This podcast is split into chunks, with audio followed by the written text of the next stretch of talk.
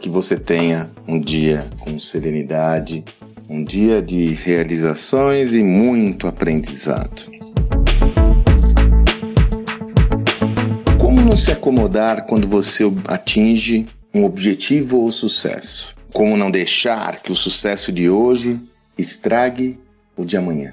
Essa é uma questão que me foi enviada pelo Luciano Couto, uma das pessoas que me acompanha. Obrigado, Luciano, pelo seu carinho e por mandar essa pergunta. O Luciano está lá em Portugal. Ó, interessante, hein? É um brasileiro empreendendo em Portugal. É inegável que essa é uma questão muito relevante.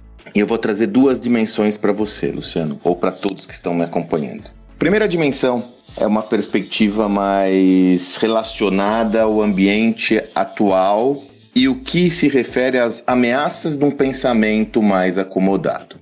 Eu sempre digo que a maior armadilha do sucesso é o próprio sucesso. A maior armadilha do sucesso é o sucesso, porque como você é bem sucedido, adotando uma série de procedimentos, práticas e comportamentos, você tem a tendência de imaginar que o seu êxito vai ser proveniente da repetição daqueles mesmos procedimentos e práticas que você sempre desenvolveu ao longo de toda a sua vida. E eu lhe digo, essa lógica até podia fazer um certo sentido, um certo sentido, em um ambiente mais estável, previsível, controlado. Num ambiente como o atual de intensas transformações, o que você fez para ser bem-sucedido até aqui é só uma pré-condição para que você seja bem-sucedido ou bem-sucedida no futuro. É necessário refletir de uma forma corajosa acerca de quais são essas práticas e comportamentos essenciais que vão lhe catapultar para frente, mas quais são aquelas que vão lhe ancorar no passado. É uma verdadeira revisão no seu sistema de pensamentos. Então, a primeira dimensão que eu quero trazer para você é tome muito cuidado com essa lógica. O sucesso que você atingiu é só uma pré-condição para o futuro e não o futuro em si. E aí tem a essência da, da questão que o Luciano nos traz, né? Como não nos acomodarmos. E aí eu vou recorrer à minha experiência no meu sucesso.com ao realizar o estudo de caso de mais de 35 empreendedores. E eu continuo envolvido com essas histórias. Eu amo histórias de empreendedores. Toda semana eu estou estudando uma, duas, conversando com gente, conversando com empreendedores desse Brasil todo para entender o que está por trás desse êxito, desse sucesso. E eu lhes digo, a resposta para essa indagação parte de uma prática: nutrir a sua inquietude. De novo, eu volto a frisar, eu volto a, a trazer a frase da Adélia Prado: não quero faca nem queijo, eu quero a fome. É nutrindo uma inquietude permanente. E por que, que eu me referi ao meu sucesso.com?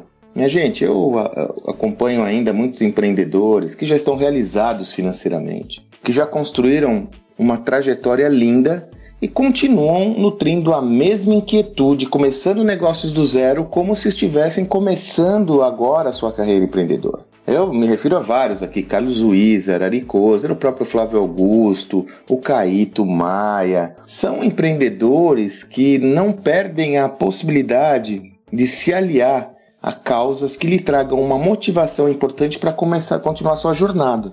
Existem aqueles que ao realizar um sonho começam algo do zero. Então a resposta para essa questão que o Luciano nos traz passa por nutrir uma grande inquietude e mais do que isso, buscar qual que é o seu próximo desafio. O que é aquilo que lhe motiva, mobiliza, dá aquele frio na barriga, faz com que você perca o sonho, brilhe os olhos.